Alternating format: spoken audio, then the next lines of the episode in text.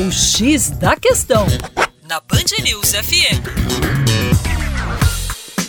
Salve, salve, ouvintes da Band News FM BH. Meu nome é Vitor Augusto e sou professor de Geografia da equipe Terra Negra, aqui no X da Questão.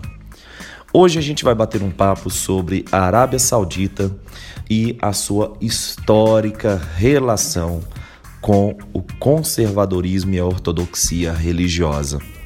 No dia 26 de setembro deste ano, o jornal inglês The Guardian anunciou em tempo real a decisão da Arábia Saudita de que as mulheres poderiam dirigir. O decreto que autoriza as mulheres do país a conduzirem veículos foi decisão do seu rei, o rei Salman bin Abdullah, e é um passo histórico na política monárquica do Estado saudita. A desigualdade entre gêneros está na base das estruturas governamentais e sociais da Arábia Saudita.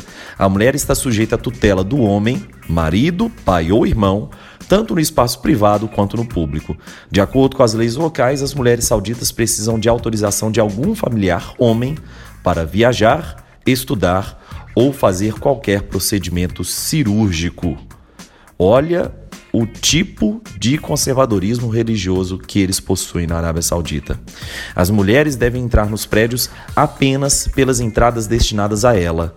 O que acontece também no transporte público, que possui áreas separadas para os homens e para as mulheres. Essas políticas discriminatórias, como estas que eu acabei de citar, são estatais, o que significa que, na prática, os homens e as mulheres sauditas possuem direitos sociais, civis e políticos distintos. Para mais informações, acessem o youtube.com/terra negra e não deixem de se inscrever no nosso canal.